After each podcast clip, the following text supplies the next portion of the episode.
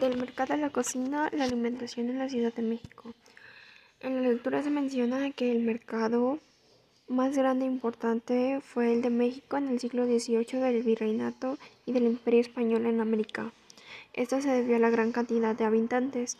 Los ingresos en donde más se notaba la compra de productos era el pulque, el maíz, el grano, el trigo, la harina, car carneros, gallinas y pollos, pavos, cerdos, toros, terneros, huevos, sal, pimienta, manteca de cerdo, azúcar y queso. Esto fue observado por Juan Manuel de San Vicente, así como también cada ingreso específico.